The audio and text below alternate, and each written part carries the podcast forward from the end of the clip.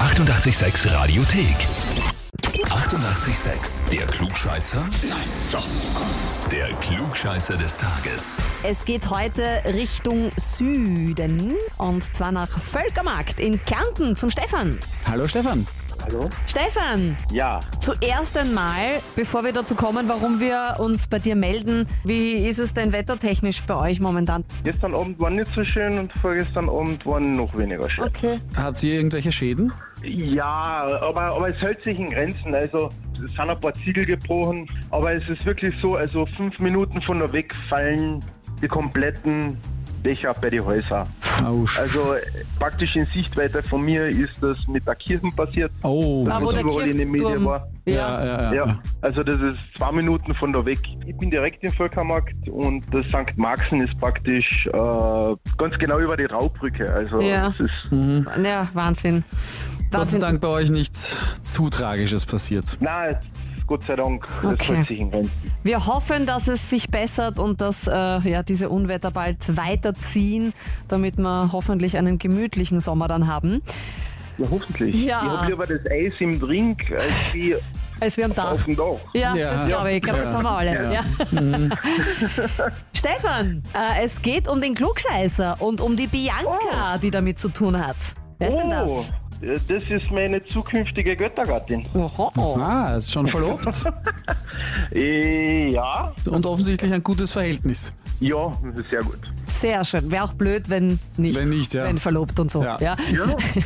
Stefan, die hat dich angemeldet bei uns zum Klugscheißer und zwar, weil er bei Gesprächen nur auf Signalwörter wartet, um dann mit langweiligen Fakten anderen die Lebenszeit zu stehlen.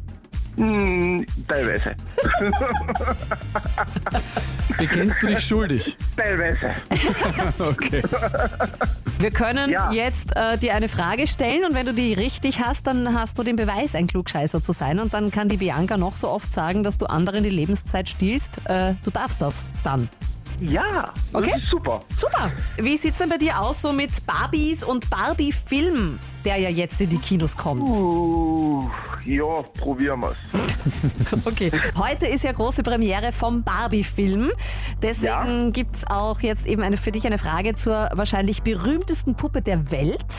Ja. Und Barbie wird ja seit jeher von Mattel hergestellt, einem US-amerikanischen Spielzeugkonzern. Mitgründerin war die Amerikanerin Ruth Handler, die Mutter der Barbie-Puppe so- sozusagen. Das Vorbild für ihre Barbie-Puppe hat Ruth allerdings auf einer Europareise in den 50ern entdeckt. In welchem Land?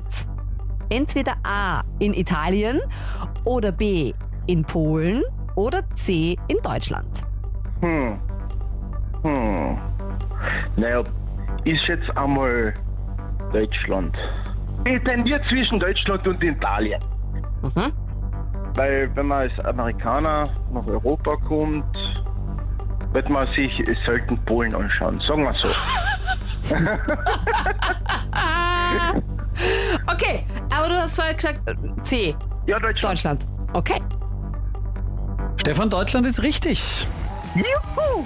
Gut geraten. Die Bild-Zeitung hatte damals einen Comiclamp namens Lilly und der ist so populär geworden, dass sie beschlossen haben, eine Puppe als Werbemittel dafür produzieren zu lassen, die sogenannte Bild-Lilly.